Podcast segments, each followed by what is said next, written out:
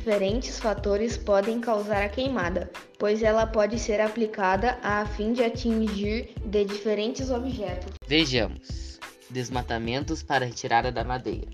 Queimam-se as plantas menores para facilitar o corte das árvores de médio e de grande porte. Colheita manual de cana-de-açúcar. Também com o objetivo de limpar o terreno e facilitar o corte, ainda é comum a queima em canaviais. O vandalismo e a negligência são responsáveis pelo desastre no Brasil e no mundo.